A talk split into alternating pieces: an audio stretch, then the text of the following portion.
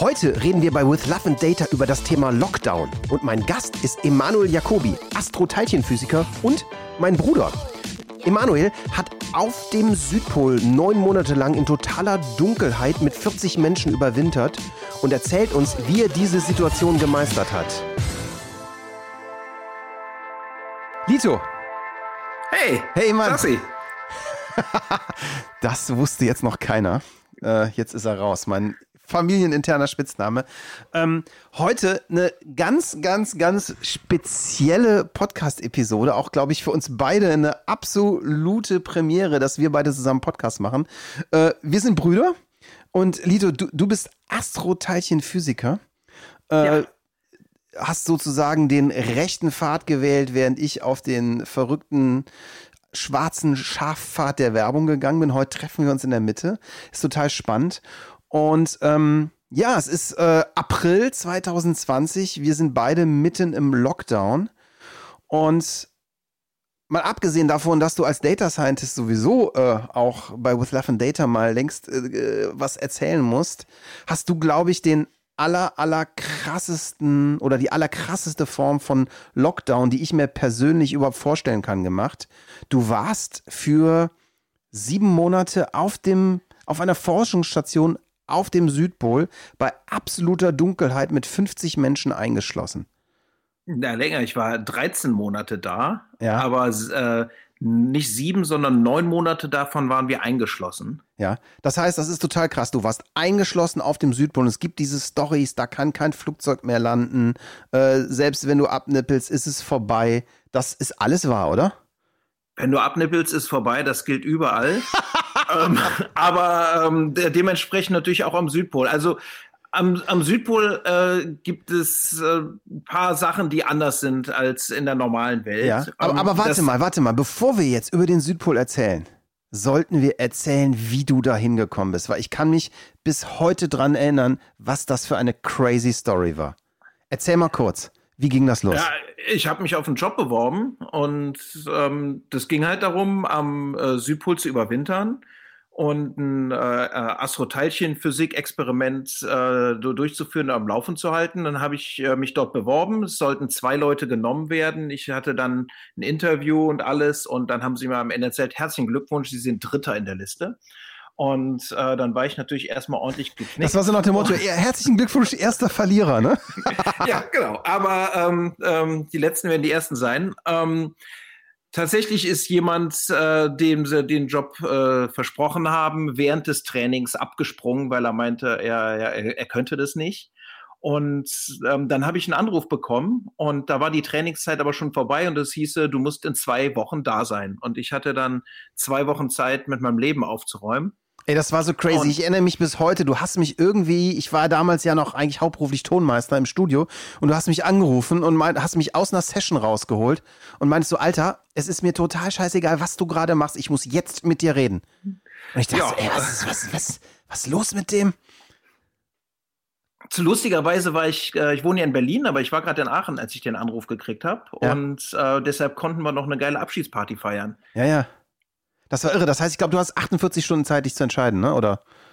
Ja, und dann, ähm, aber die Entscheidung ist mir nicht schwer gefallen, äh, weil die Gedank ganzen Gedanken habe ich mir schon im Vorfeld gemacht, als ich dann äh, zu den Bewerbungsgesprächen eingeladen bin und äh, darüber geflogen bin. Ja. Und ähm, naja, dann ähm, habe ich zugesagt und dann hatte ich, glaube ich, ja, dann hatte ich ein paar Tage und dann war ich weg. Jetzt kann man sich ja auf so einen Lockdown vorbereiten und äh, ich joke jetzt mal rum, auch wir in der Company haben uns auf einen Lockdown vorbereitet, genau zwei Tage oder sagen wir drei Tage.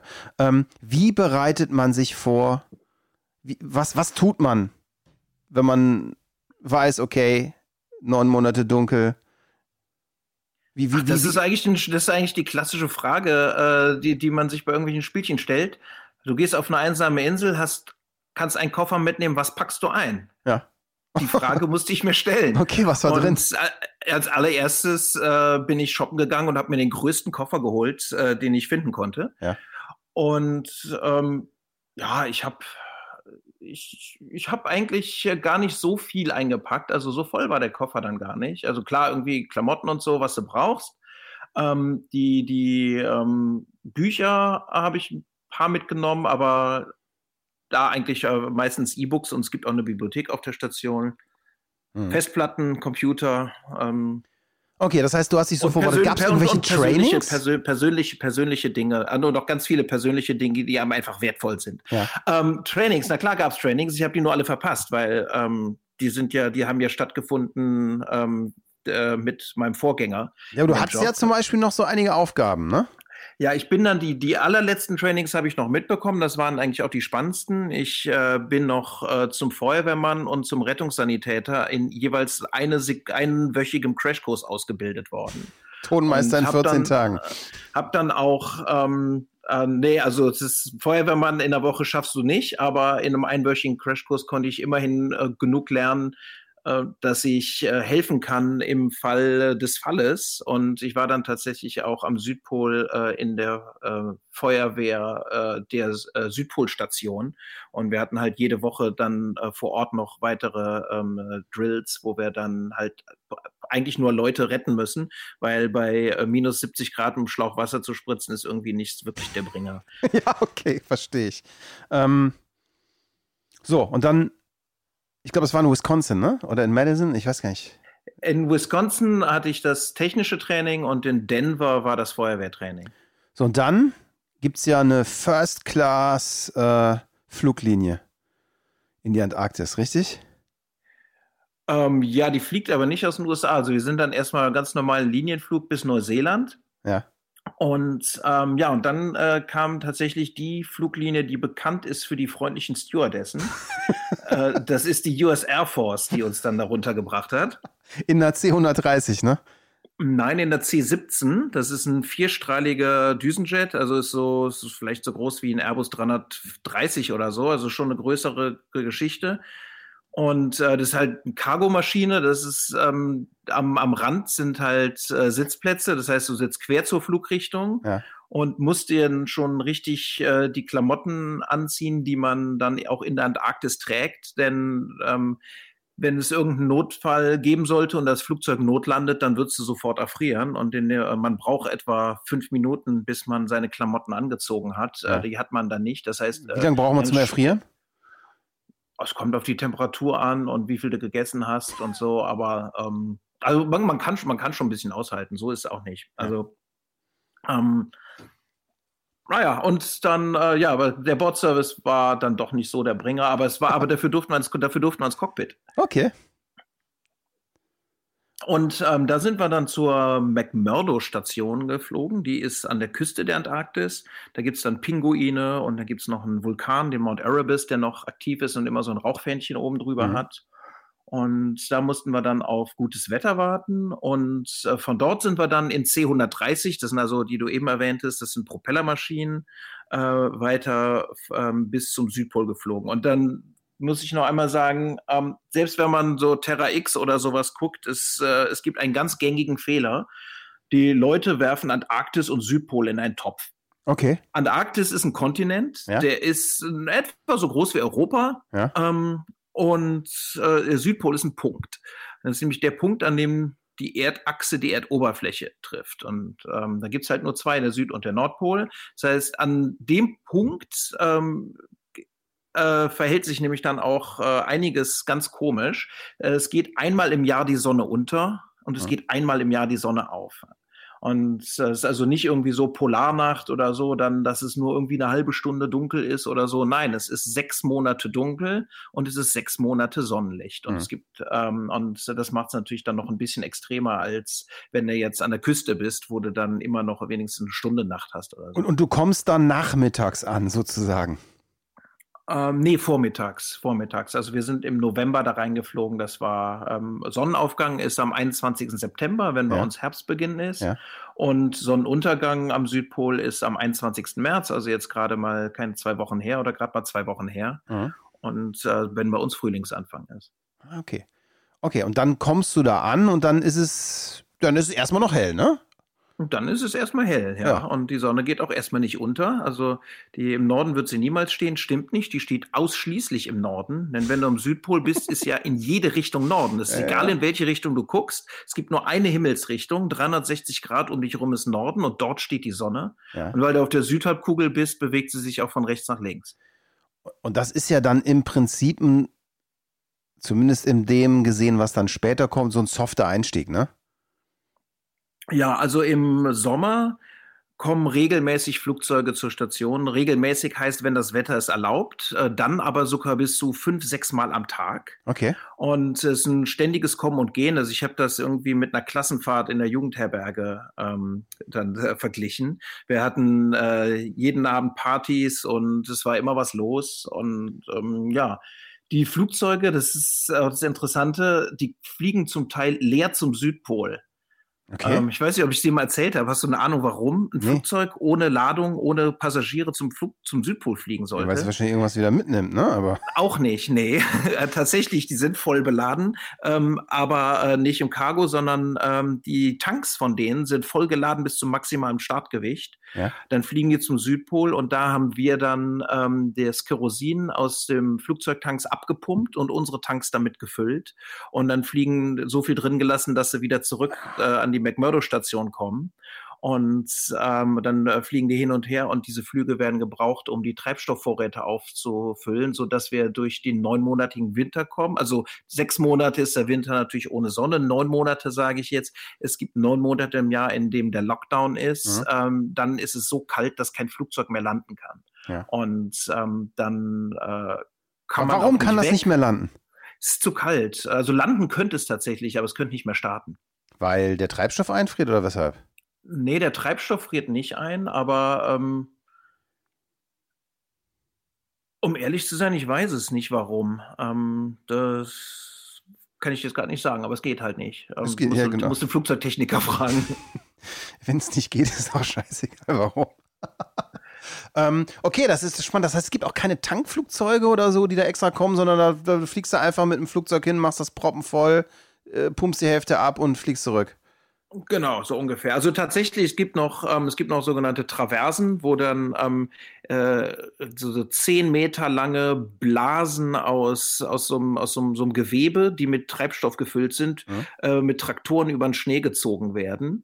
Ähm, aber da kannst du halt auch nur irgendwie ein, zwei pro Jahr von machen und das reicht nicht aus. Und, ja. äh, und vor allem, die kommen auch erst am Ende der Saison an, weil die sind selber irgendwie wochenlang unterwegs. Ja.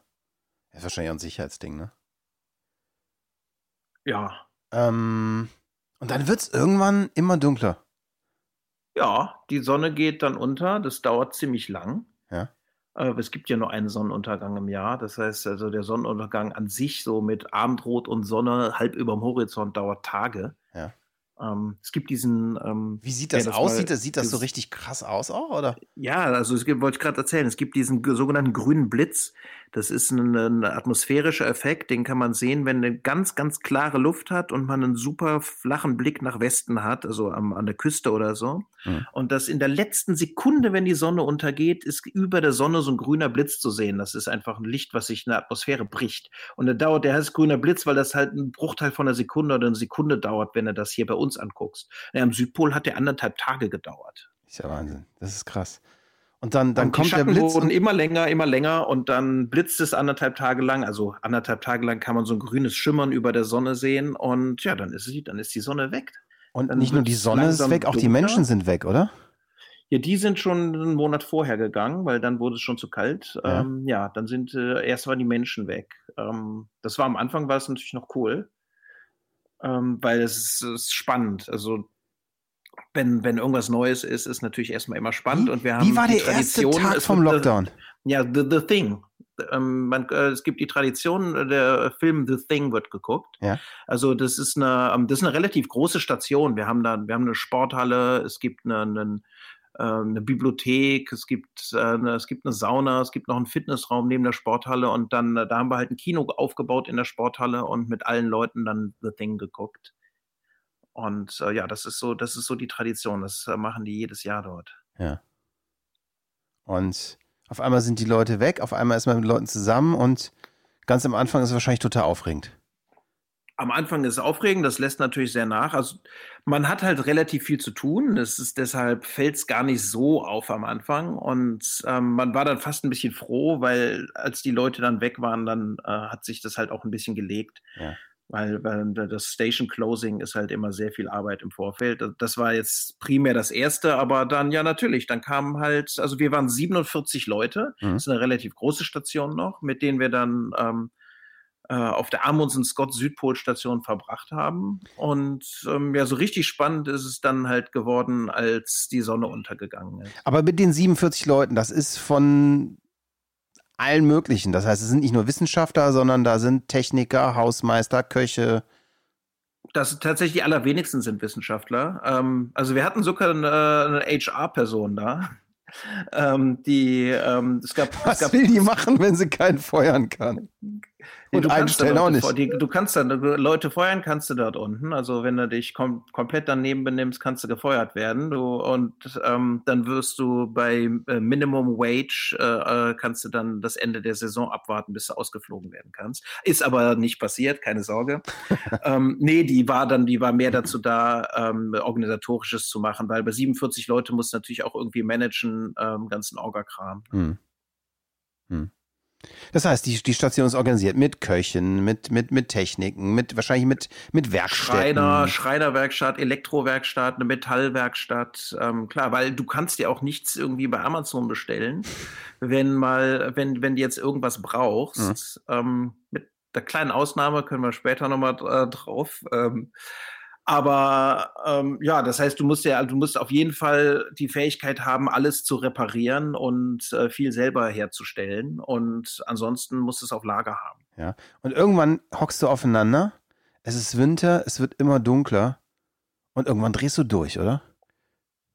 Ja, gehört dazu, auf jeden Fall. Also man wird mit sich selbst konfrontiert und wenn 47 Leute mit sich selbst konfrontiert werden, dann merkt man das schon. Ähm, aber das ist natürlich auch die Herausforderung. Also das ist das, was das Ganze ein bisschen spannend gemacht hat. Wie, wie, Keiner von wie, uns wie geht man mit dem Lockdown um? Gemacht. Also ja, ähm, wie geht man mit dem Lockdown um? Was war das ähm, Schlimmste? Ähm, tatsächlich, als das jetzt mit Corona anfing, hatte ich sofort, lief der Film bei mir ab. So, okay, was muss ich jetzt machen? Und äh, ich glaube, ich war schon tatsächlich durch den Südpol da ein bisschen drauf vorbereitet. Also ich würde sagen, das Aller, Allerwichtigste ist, dass du selber aktiv bleibst. Ja. Es gab halt ähm, Leute, die dann einfach irgendwie nur ihren Job abgerissen haben und sich ansonsten ähm, mit einem Wodka oder einer DVD aufs Zimmer gezogen haben. Und die, wenn du die am Ende der Saison gefragt hast, wie war dein Winter, dann haben die gesagt, das war die schlimmste Zeit meines Lebens. Ja. Und es gab halt die Leute, die immer irgendein Projekt hatten, die, die immer aktiv waren und ähm, die haben gesagt, es war die geilste Zeit meines Lebens. Also wir haben das so ein bisschen gesagt, es gab ähm, ein Raumschiff und ein Gefängnis. Die einen von uns waren im Raumschiff, die anderen waren im Gefängnis und ich war definitiv im Raumschiff. Krass, und, und, und trotzdem alle zusammen in derselben Stadt. Ja, ja, es ist Wahnsinn.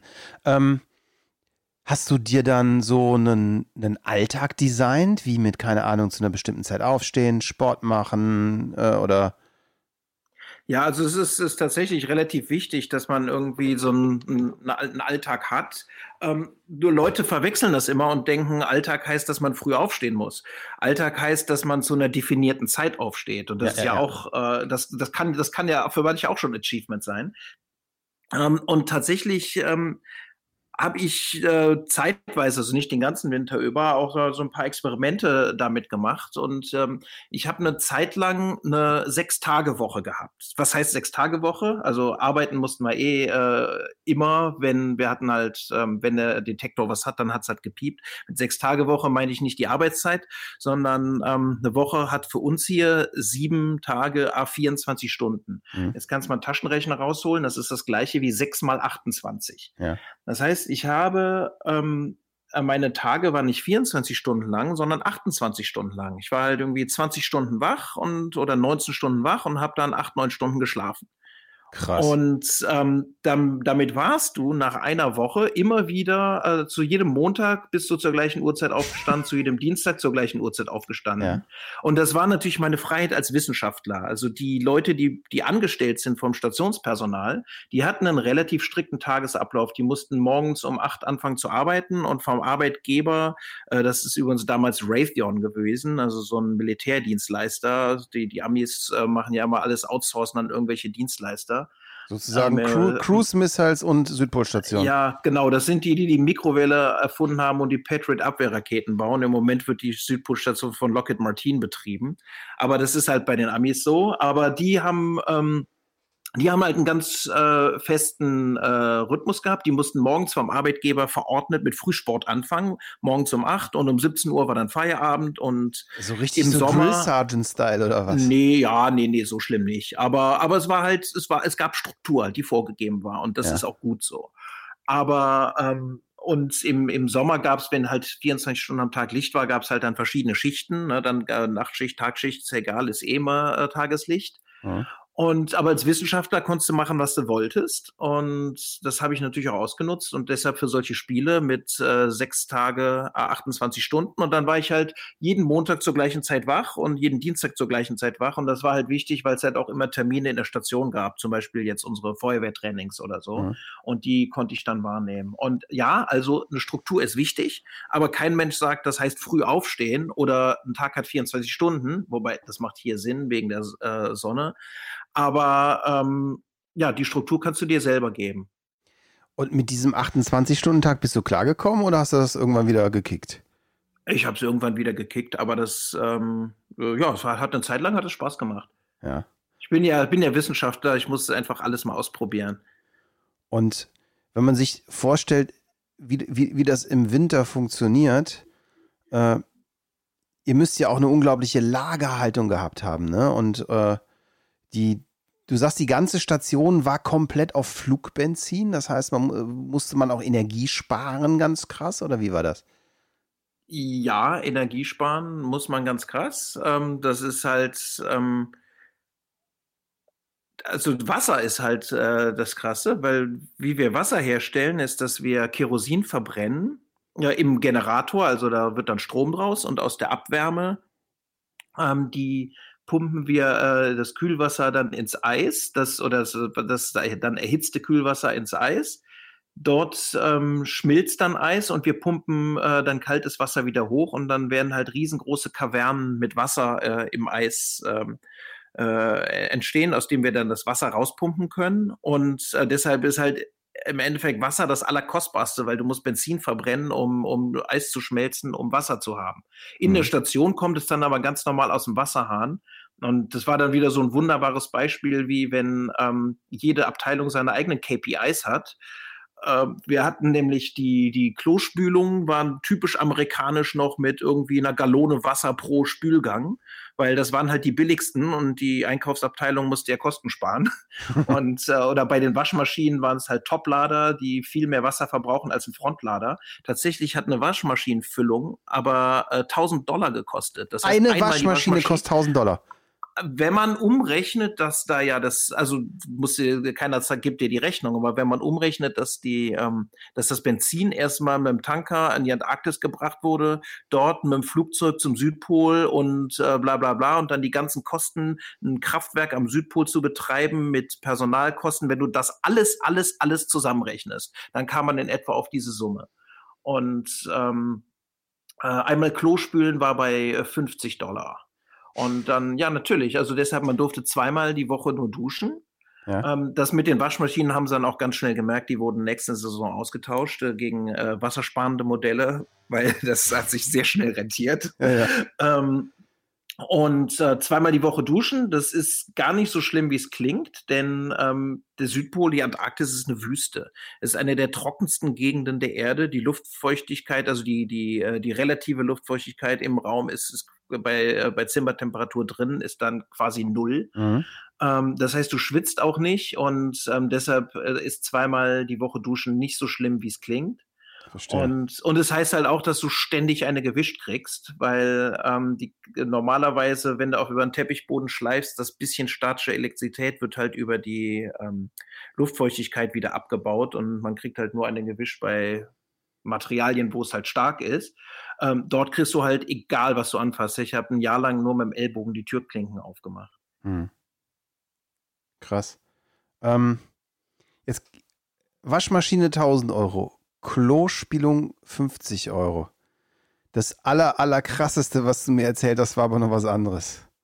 Ja, das war die äh, wir haben ein Gewächshaus gehabt und ähm, es war ein Experiment der NASA. Da ging es darum, wie man äh, Mars-Missionen äh, mit Vitaminen versorgen kann. Mhm. Da haben wir uns doch gern als äh, Versuchskaninchen bereitgestellt. Da wurde also in einem hydroponischen Gewächshaus Salat angebaut. In, in ähm, was? Was ist das? Hydroponisch heißt, dass die Wurzeln ähm, nur mit Wasser äh, und ähm, einer Minerallösung besprüht werden okay. und nicht in, nicht in Erde oder in irgendwas anderem ähm, äh, reinwurzeln. Ja.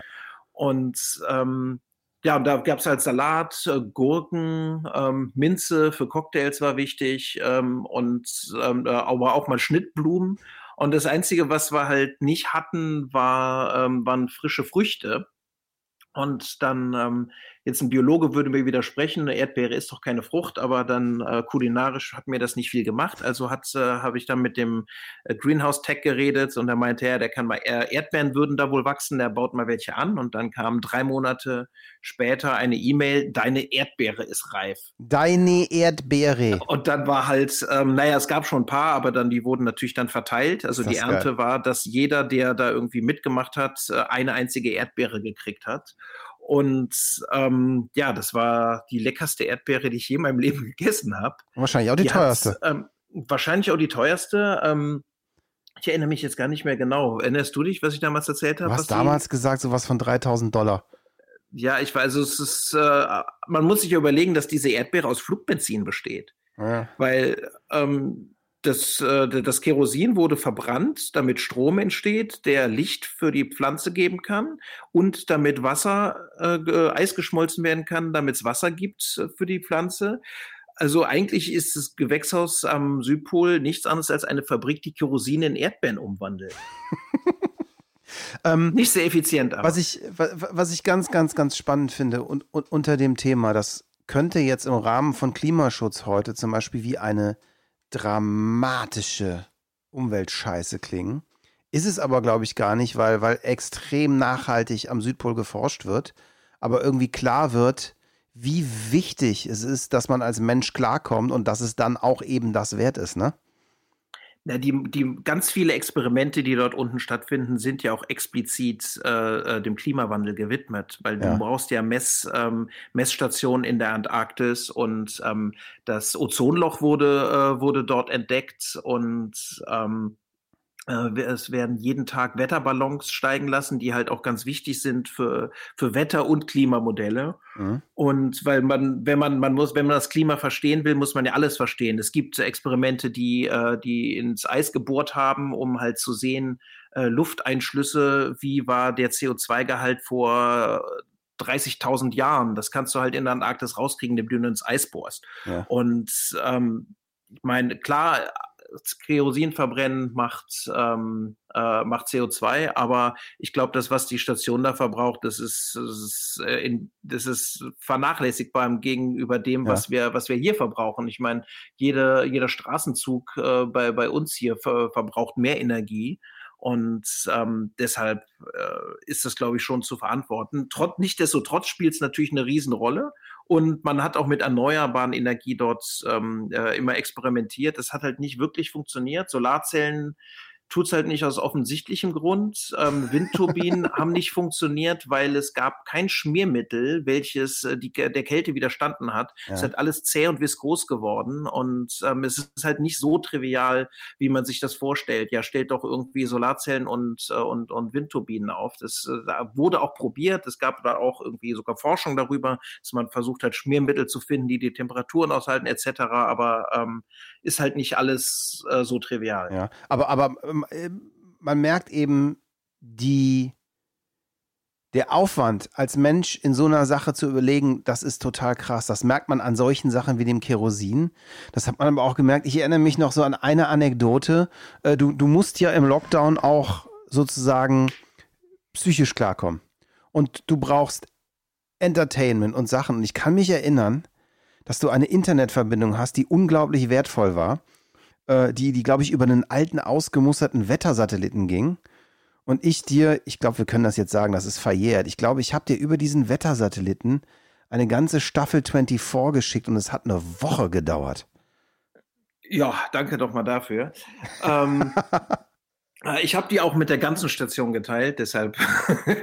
Nein, aber das war, das, das, das werde ich nie vergessen. Das war so krass, wie dieses Ding durchlief und wir dann über diesen Wettersatelliten die Sachen geschickt haben. Also, das ist, äh, der Wettersatellit ist ja geostationär, das heißt, der ist genau über dem Südpol nicht sichtbar. Ja. Ähm, und jetzt gibt es einen äh, Satelliten aus Ende der 70er Jahre, der seine Umlaufbahn verloren hat und um seine Umlaufbahn rumeiert oder präzediert und ähm, deshalb ist er acht Stunden pro Tag am ähm, Südpol über dem Horizont. Er ist noch funktionsfähig, aber Karl wird halt für Wetter nicht mehr benutzt, weil er nicht mehr auf seiner Umlaufbahn ist. Und der da aus den 70 Jahren ist, er hat ein Megabit. Das heißt, wir hatten acht Stunden pro Tag ein Megabit. Ja, ja, ja. Und ähm, ja, und äh, das heißt, ich meine, die meisten Sachen, die wir uns dann angeguckt hatten, die haben die Leute auf ihren Festplatten mitgebracht. Und ähm, ja, aber äh, wir waren natürlich doch irgendwie connected dann mit den Leuten zu Hause und dann will man natürlich auch irgendwie die neue Staffel sehen. Hm. Ja. Jetzt, jetzt sind wir ja auch bei, bei With Love and Data. Ja. Und, nee, stopp. Ich muss dir noch eine Frage stellen.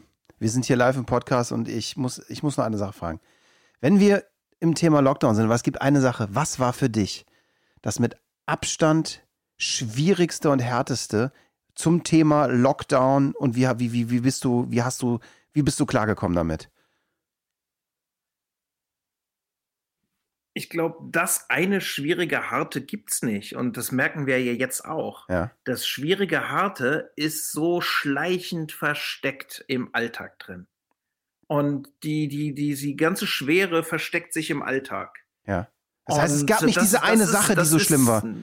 Nee, die eine Sache gab es nicht, die schlimm war, aber es gab halt, es gab halt Phasen, die waren einfach super, super schwer. Und ähm, das, was es schwer gemacht hat, hat sich im Alltag versteckt. Und deshalb ist es ja auch so wichtig, wenn man sagt, ich brauche Routine, ich muss mein, äh, ich muss äh, geistig fit bleiben. Ich meine, was wir alles gemacht haben. Ich habe äh, Helikopterfliegen gelernt. Es gab keinen Helikopter dort, aber es gab jemanden, der ähm, Helikopterpilot war. Ja. Und der hat dann äh, Theoriestunden gegeben und wir hatten jeden Sonntagmorgen hatten, haben wir begonnen mit einem Frühstück Invigorator. Das ist, hat unser Koch uns äh, empfohlen und, und, zubereitet. Das sind Erdnüsse, äh, Guinness-Bier und Vanilleeis im Mixer zusammen.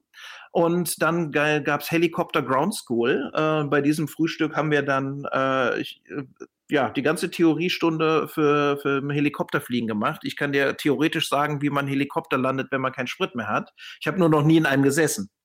Ich habe Thailändisch gelernt. Ich habe eine Firma gegründet und iPhone-Apps programmiert. Ich habe ähm, äh, ich Wein und Bier gemacht. Äh, ich habe Filmfestival veranstaltet. Ähm, ich habe eine Band gemacht. Äh, wir waren, wir waren also auch unendlich weiter. Ich war natürlich fotografiert ohne Ende. Ich meine, die Polarlichter waren einfach eine der wunderschönsten Erfahrungen, die ich je in der Natur gesehen habe. Ähm, es war einfach ständig war irgendwas und ähm, ja und das das hat uns halt geholfen. Das hat uns Struktur gegeben, das hat uns Sinn gegeben im Alltag, weil mhm.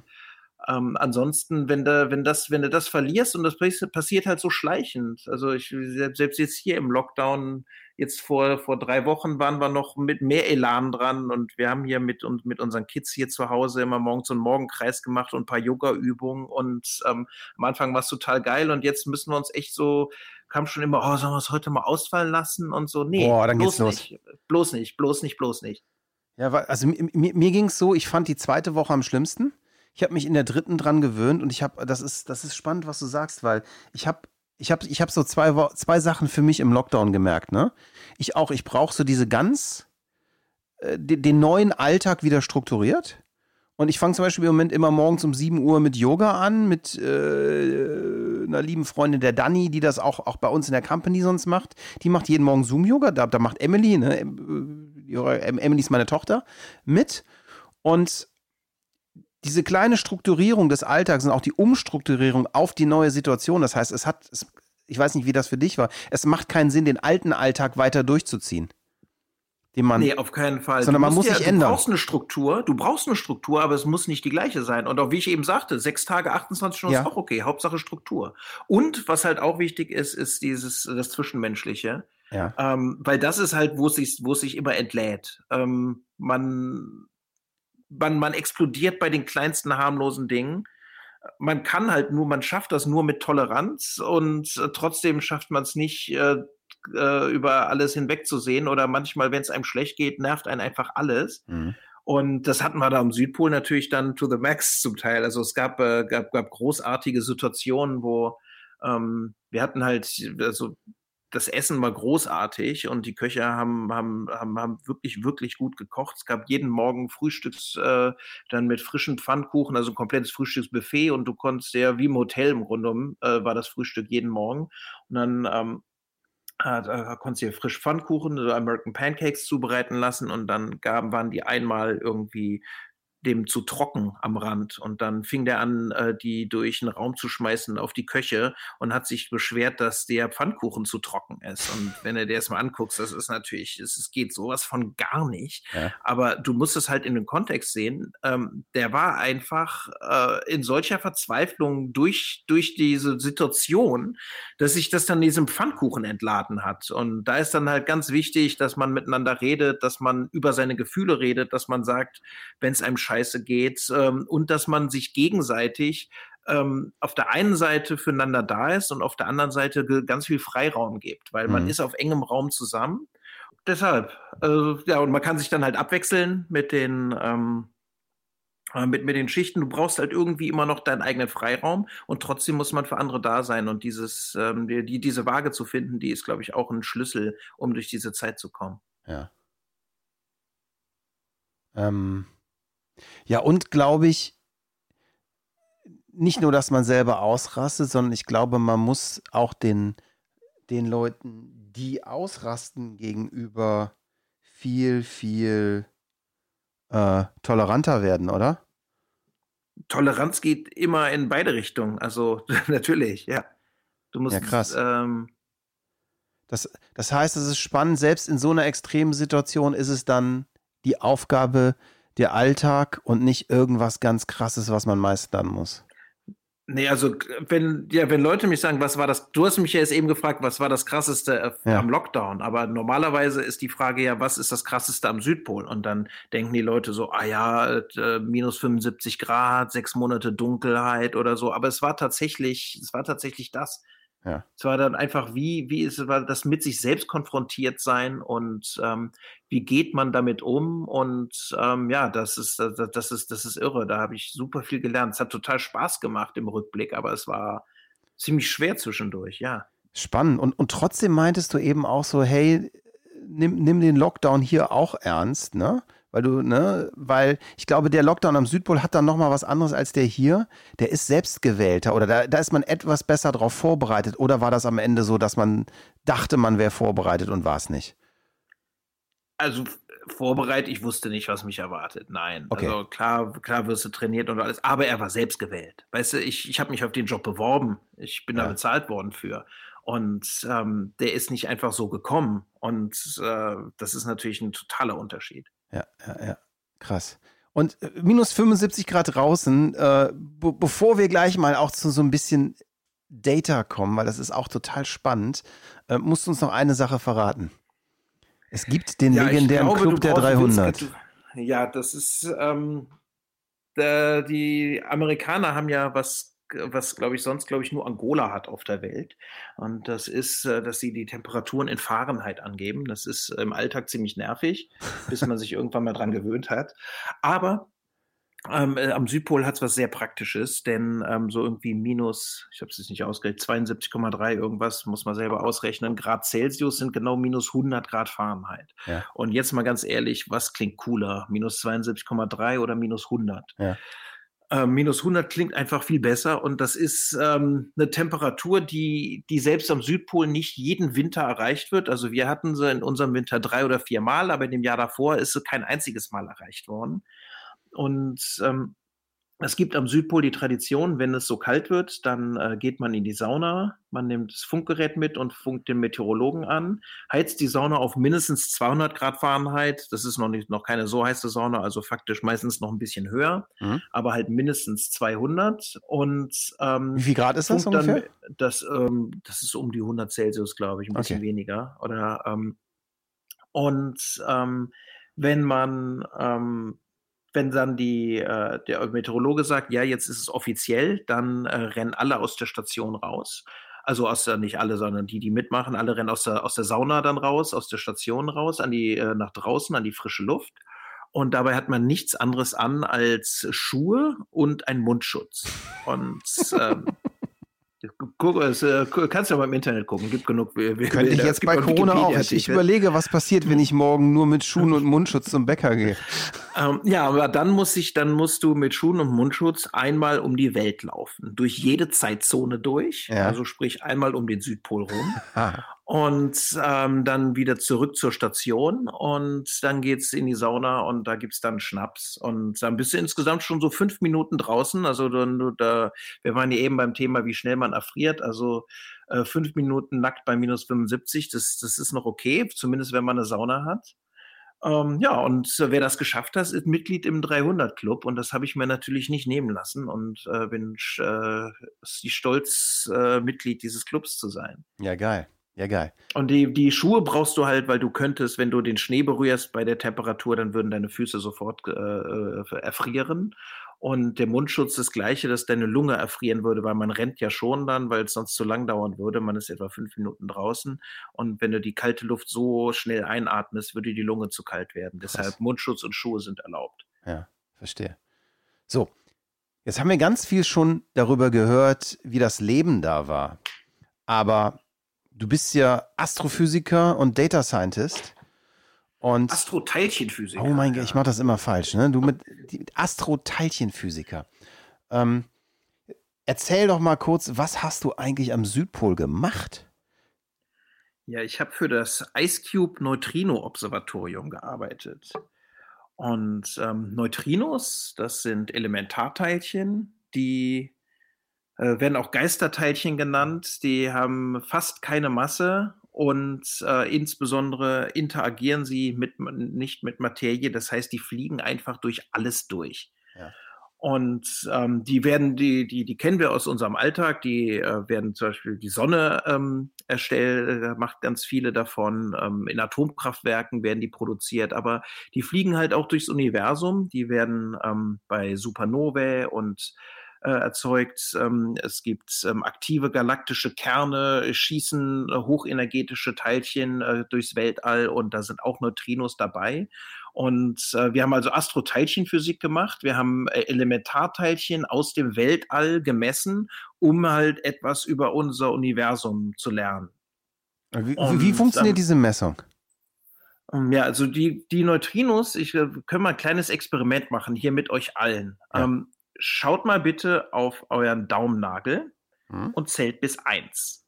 Eins. In einer Sekunde gehen 100 Milliarden Neutrinos durch euren Daumennagel durch. Und das sind nur die der Sonne. Okay. Und äh, es wehgetan? Hm, es ging. Ging so. Es passiert zwei, dreimal in, in einem langen Leben, dass eins dieser Teilchen bei dir am Körper hängen bleibt was dann passiert ist, dass ein anderes Teilchen entsteht, von dem sowieso irgendwie 10.000 pro Sekunde auf uns niederprassen. Also auch, auch das tut nicht weh mhm. und das merkt man nicht und da ist unser Körper hervorragend drauf eingestellt. Das ist alles Natur, das war schon immer so. Ähm, ja, aber du musst dir vorstellen, 100 Milliarden fliegen pro Sekunde nur durch einen Daumennagel. Es passiert aber in 100 Jahren zwei oder drei Mal, dass man ein Teilchen hängen bleibt und eine Reaktion macht. Und nur mhm. dann kannst du es messen. Mhm. Das heißt, wenn du die messen willst, brauchst du ein unglaublich großes Mess, äh, ein unglaublich großes Messgerät mit einem riesig großen Volumen. Und das ist der Grund, warum dieses Neutrino-Observatorium am Südpol ist. Denn ähm, das andere Teilchen, was da entsteht, ist ein, ein Myon.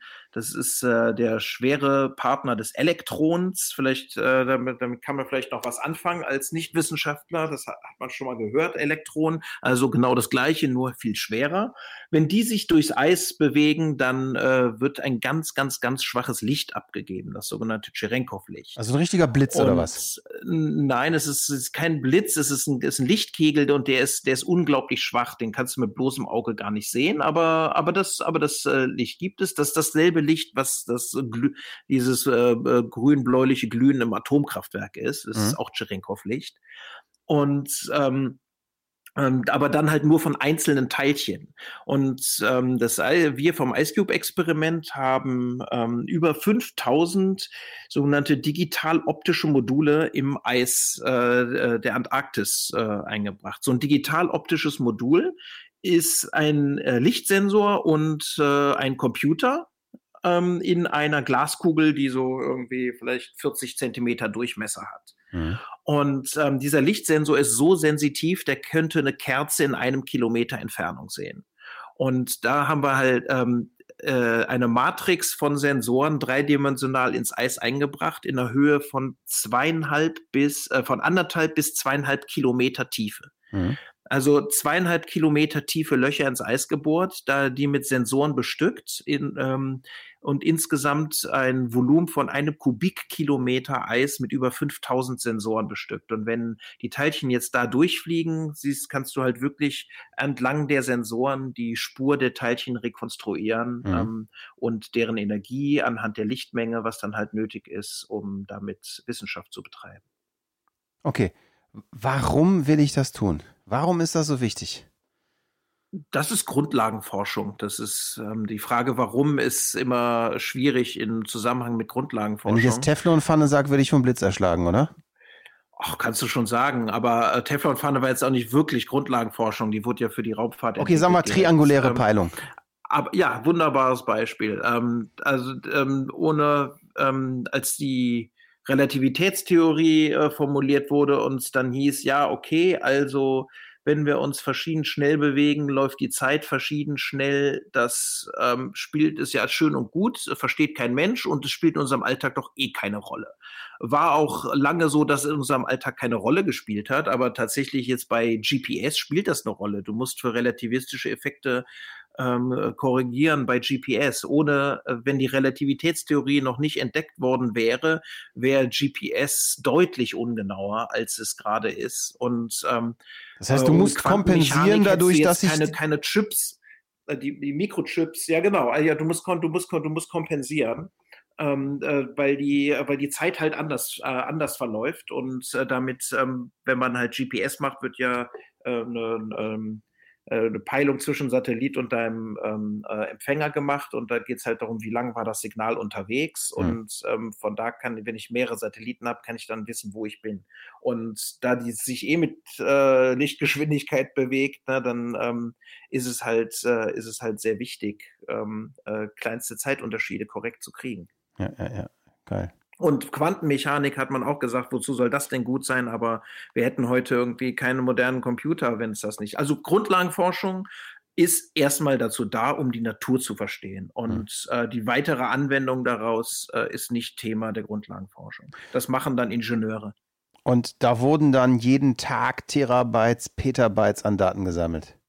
Ja, nicht ganz. Also wir haben, ähm, wie viel waren es denn jetzt? Ähm, ich glaube, einen Terabyte am Tag hatten wir. Okay. Oder ein bisschen mehr als ein Terabyte am Tag, ein paar vielleicht ähm, am Tag, ja. Ähm, und das ist eigentlich auch der Grund, warum ich da war weil, wie gesagt, die Internetleitung war schlecht. Also es gab noch nicht nur diesen einen Satelliten, den wir eben schon hatten, sondern es wurden für die wissenschaftlichen Daten dann NASA-Satelliten angemietet. Die kosten aber irgendwie dreistellige Dollarsummen pro Minute. Mhm. Das heißt, die nutzt man dann wirklich nur, äh, wenn es nötig ist. Und weil äh, damit konnten wir etwa 100 Gigabyte pro Tag übertragen. Und ähm, das heißt, die Daten mussten vor Ort analysiert werden und ähm, der Detektor besteht halt aus diesen digitalen Modulen im Eis, aber an der Oberfläche besteht er aus dem südlichsten Rechenzentrum der Welt. Und äh, wir haben da eine Serverfarm äh, die in Echtzeit die Daten analysiert und ähm, dann äh, den, äh, den nach dem ersten Filtering-Skript nur die, äh, die interessanten Teil der, der Daten ähm, nach Norden an Satellit schickt und der Rest wird dann auf damals Tapes, inzwischen Festplatten gespeichert und äh, kommt dann einmal im Jahr per Flugzeug nach Norden. Und war das richtig krasse Data Science, diese Filtering? Waren das lernende Algorithmen oder war das relativ einfaches Filtern noch? Nein, also die Teilchenphysik, ähm, ich meine, was heißt Data Science? Das ist natürlich so ein Modewort, wenn er das einem, einem Teilchenphysiker erzählt. Also mhm. bei uns das, was äh, heute AI heißt, vor zehn Jahren Machine Learning heißt, das hieß vor 30 Jahren multivariate Analyse. Und ähm, neuronale Netze wurden in der Teilchenphysik auch schon in den 70er und 80er Jahren benutzt. Ähm, und klar, das waren, äh, das waren. Aber ihr wart die Einzigen, die die Rechenleistung hatten. Ja, nicht nur, es gab noch andere, aber Teilchen, aber, aber natürlich. Also die, ähm, äh, die, die Teilchenphysik, die hatte auf, äh, die war auf jeden Fall auch halbwegs vorne dran. Nicht ganz, ich glaube, es gab noch andere, ähm, die, die noch weiter waren, aber ähm, ja, die, ähm, das waren das waren neuronale Netze, das waren äh, Boosted Decision Trees, ähm, also das, das, das, ganze, das, ganze, das ganze Bouquet. Es waren auf jeden Fall lernende Daten und mhm. äh, lernende Algorithmen. Nicht nur, es sind, sind, auch, sind auch äh, ganz normale statistische Datenanalysen dabei, dass du, ähm, dass, dass, dass du einfach auf Variablen schneidest. Also nicht, nicht, nicht, jeder, nicht jeder Variable, auf die du schneidest, ist eine, die aus einem äh, selbstlernenden Algorithmus rauskommt. Ja, ja, ja. Aber es ist halt wirklich eine Datenanalyse und die beinhaltet auf jeden Fall auch das, was wir heute als AI vermarkten. Und du hast eine wirklich, da gibt es ja auch Fotos, ich weiß nicht, vielleicht schaffen wir es in den Show Notes, so ein paar Sachen von dir zu verlinken. Ähm, deine Aufgabe war dann die Pflege dieser Serverfarm, ne? Ja, und sondern nicht nur. Also äh, die Pflege der Das heißt nur, guck dir die mal auf dem Foto an. Mm, und, ähm, und die ähm, und wir hatten auch die dann natürlich die Custom Hardware, um die, äh, um die, um die Daten auszulesen von den Sensoren. Und ähm, ja, also lustig, äh, wir hatten ähm, so hier und da gehen, gehen natürlich mal Rechner kaputt, gerade wenn du irgendwie viele davon rumstehen hast. Äh, da musst du vielleicht mal einen RAM-Riegel oder eine Festplatte austauschen. Wir hatten auch mal Probleme mit der Kühlung. Mhm. Die Kühlung, musst du dir vorstellen, die Kühlung vom Rechenzentrum hat so funktioniert, dass man Außenluft ansaugt ja. und dann erwärmt und dann in den Serverraum rein, reinpustet.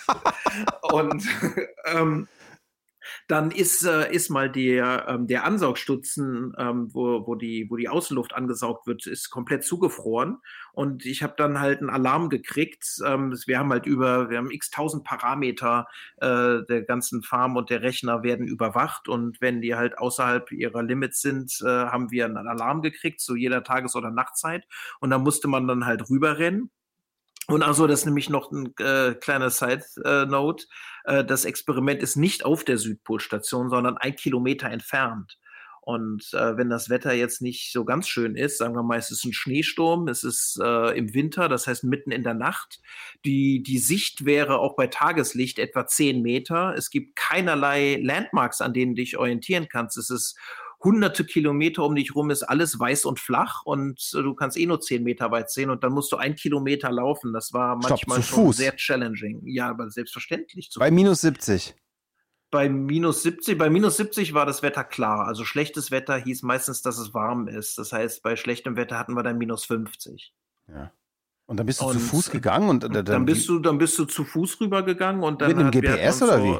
Nee, der, das würde ja sofort, die Batterie würde keine zehn Minuten halten. Außerdem es spinnt das GPS dort, weil am Südpol hast du halt eine Singularität. Ne? Ja, aber wie hast du den Weg ähm, gefunden?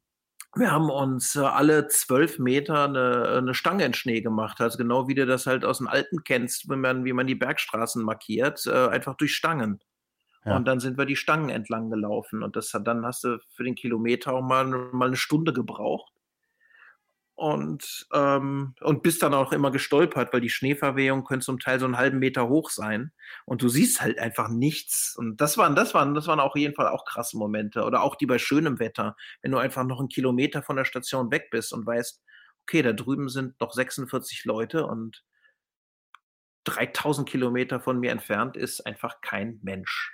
Ja, und, und dann ähm, hast du dann Bescheid gesagt? Wurde dann irgendwie gecheckt, dass du gut ankommst, oder? Ja, meistens, also bei meistens habe ich Bescheid, also bei schlechtem Wetter auf jeden Fall. Ähm, ansonsten habe ich immer versucht, jemandem Bescheid zu sagen, so, hey, ich gehe jetzt mal rüber. Und, naja, also wenn was passiert ist, wir waren ja gerade beim Rechenzentrum, dann ähm, musste man halt rüber und dann ist uns äh, das halt mal zugefroren, dann ist das Rechenzentrum überhitzt, die ganzen Server haben äh, Temperaturalarm gegeben und dann muss ich dann manuell kühlen, immer, dass ich die zwei Minuten die Tür aufmache, zwei Minuten die Tür zumache, so lange, bis dann der Techniker die Klimaanlage repariert hat. Und ähm, ja, man muss halt auf jeden Fall kreativ werden. Äh, man kann ja nichts off the shelf dann Ersatzteile bestellen und muss zur Not auch mal einen Lötkolben in die Hand nehmen. Ja.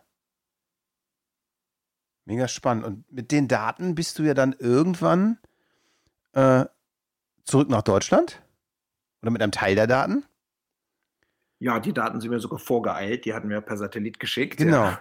Und dann warst du in, in, in Zeuthen und das musst du vielleicht auch nochmal kurz erzählen und hast dann, ich darf jetzt schon wieder nicht Data Science sagen, aber hast dann eben auf einer irre krassen Skala äh, Datenanalysen gemacht, wo wir Werber, glaube ich, äh, selbst mit allen äh, mit, mit, mit allem Dynamic und, und, und Programmatic Advertising nicht so viel Daten zusammenkriegen, wie, wie ihr da analysiert habt. Ähm, nee, also wir, ähm, wir haben, äh, ich habe, äh, ich bin auch weiter in der Teilchenphysik geblieben und habe dort dann eine Analyse gemacht und ähm, habe da äh, einen Datensatz äh, analysiert, der in den Rohdaten ein Petabyte groß ist, wow. also 1000 Terabyte. Ja. Und ähm, naja, das ist in der Teilchenphysik nichts Besonderes. Ich war ja ähm, äh, vorher am CERN bei dem Large Hadron Collider, bei dem CMS-Experiment und ähm, es gibt halt, das sind, das sind ja nochmal ganz andere Datenmengen, die da anfallen mhm. und mhm. die sind halt, alle Institute sind weltweit vernetzt und haben sogenanntes Grid Computing. Das ist, kannst dir sowieso eine Art Cloud Computing vorstellen, es funktioniert halt nur anders und ähm, aber das Grid kommt halt daher, dass sie Computing Power kommt, äh, kommt aus der Steckdose, wie bei Power Grid. Und die, es ist egal, wo das Kraftwerk steht. Und ähm, ja, bei uns im Institut äh, am DESI habe ich gearbeitet damals. Das, äh, die sitzen in Hamburg, äh, da haben wir einen Teilchenbeschleuniger und in Zeuthen kam mit der Wiedervereinigung ein zweiter Standort dazu. Äh, das ist bei Berlin, Zeuthen. Und ähm, da gibt es auch eine Computing Farm und ähm, äh, ich glaube, ich habe dann zu, zu, den besten Zeiten 5000 CPUs gleichzeitig gebraucht und ähm, die Algorithmen, die da drauf gelaufen sind, die habe ich halt auch so, zum Teil selber geschrieben. Ist es so, dass wir reden ja hier bei Love Data immer ganz viel so, wie so die Interaktion von Mensch und Maschine funktioniert. Ne? Und wir merken ja immer wieder, äh, es lässt sich nicht alles automatisieren. Es lässt sich, wir Menschen unterschätzen, was die Maschine können und wir überschätzen, was die Maschine können.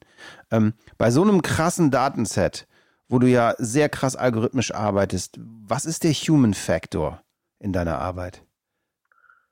Ähm, das gleiche wie wenn du irgendwie eine, eine, Marktanalyse oder sowas machst. Das Modellieren der Daten ist natürlich der Human Factor. Die Kreativität, ähm, die Transferleistung oder was? Musst, du musst, du musst, du musst sagen, du musst bestimmen, welche Variable mache ich, wie, wie sind die Hyperparameter meines Algorithmuses. Da, da brauchst du halt Erfahrung zu, dass das halt, was der Data Science Scientist macht. Und ähm, das ist natürlich Human Factor. Denn der, der Computer macht am Ende nur das, was du ihm gesagt hast. Das gilt ja sogar irgendwie für AI. Natürlich macht das dann aufgrund der gelernten Sachen, aber ähm, das, das, äh, es gibt natürlich auch das Trainingsdatenset will, wo, will gut ausgesucht worden sein. Es gibt ja genug Beispiele, wie dass, wenn Algorithmen auf einmal rassistisch sind oder so, mhm. dass die dann halt, dass, dass das Trainingsdatenset im Grunde genommen schon Bias hat. Ähm, und ähm, dann äh, kann der Computer natürlich nur das finden, was in ihm reingesteckt wurde. Also ähm, Algorithmen sind natürlich irre, was man alles inzwischen an Zusammenhängen finden kann und an Dingen vorhersagen kann und automatisieren kann. Aber man muss sich immer noch überlegen, dass, dass, dass dieses Trainingsdatenset ähm, ähm, äh, für, für Supervised Learning ähm, von jemandem ausgesucht werden muss. Und das ist im Endeffekt dann die Kunst davon. Und das ist, dann ist es völlig egal, ob du nach einem Teilchen suchst, welches seit dem Urknall durchs Universum schwirrt, oder ob du jetzt eine Gesichtserkennung machst oder ob du ähm, die Gefühle äh, rauskriegen willst, die kommen, wenn ich eine gewisse Musik höre. Mhm. Geil. Und spannenderweise wir haben es ja eben schon mal ein bisschen erzählt, das ist jetzt eher ein Insider für uns, aber das Lustige ist, wir beide haben uns ja so nach der Schule in eine komplett andere Richtung gewandelt, ne? So, ich bin Musikproduzent geworden, du bist, du bist äh, Astro-Teilchenphysiker geworden. Und so ganz langsam treffen wir uns ja immer mehr, ne? Das ist, du, du bist heute in einer großen Beratungsfirma.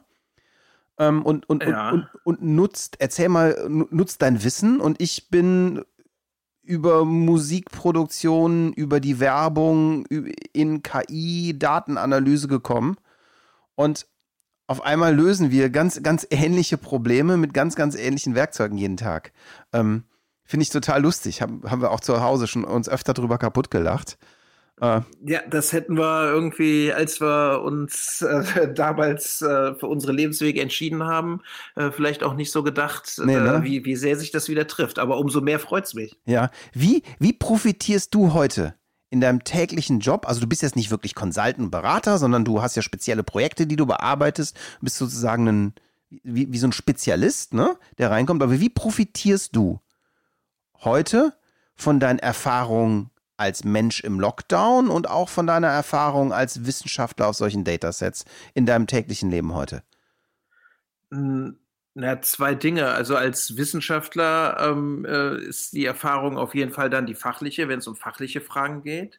Und als Mensch im Lockdown auf jeden Fall auch, auch in der Teamführung. Also wenn ähm, man lernt halt man lernt halt tolerant zu werden, man lernt mehr auf Zwischentöne zu hören, äh, zu gucken, wie es dem anderen geht, was will der andere mir sagen. Und ähm, das, äh, da auf, auf diesen Erfahrungsschatz greife ich auch immer wieder mal wieder zurück, wenn es einfach ähm, ja normal, normal das zwischenmenschliche im Beruf dann äh, ansteht. Ja, cool. Spannend. Hör mal, wir sind eine Stunde dran. Äh, wir haben zwar schon tausendmal drüber geredet, das hat mir schon wieder tierisch Spaß gemacht, darüber zu quatschen. Und ähm, ich glaube, es war nie so aktuell, worüber du erzählst, auch in deinen Vorträgen, wie das, was gerade passiert. Insofern, äh, wir sehen uns viel zu selten, wir quatschen viel zu selten. Äh, es hat einen riesen Spaß gemacht, Lito. Ja, mir auch. Hör mal, ähm, schickst du uns ein paar Sachen für die Show Notes, dass wir mal ein paar Eindrücke kriegen? Mir ist ein Foto so unglaublich äh, geblieben. Du hast das erste Flugzeug fotografiert, das landet nach eurem Lockdown. Und ähm, yeah. das ist ein Foto voller Hoffnung. Und das ist ein Foto, das hat mich damals schon total berührt. Und äh, ich glaube, weißt du, was wir tun? Wir nehmen dieses Foto als Episodenfoto und als okay. Zeichen dafür, dass es eine Zeit nach dem Lockdown gibt. Alles klar, schicke ich rüber. Insofern, tausend Dank. Äh, schöne Grüße nach Berlin und bleib gesund.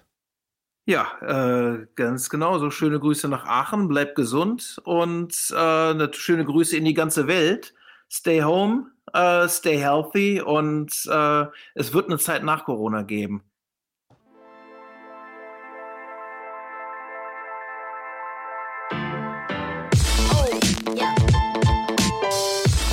Das war With Love and Data. Heute mit Emanuel Jacobi, Astroteilchenphysiker und mein Bruder.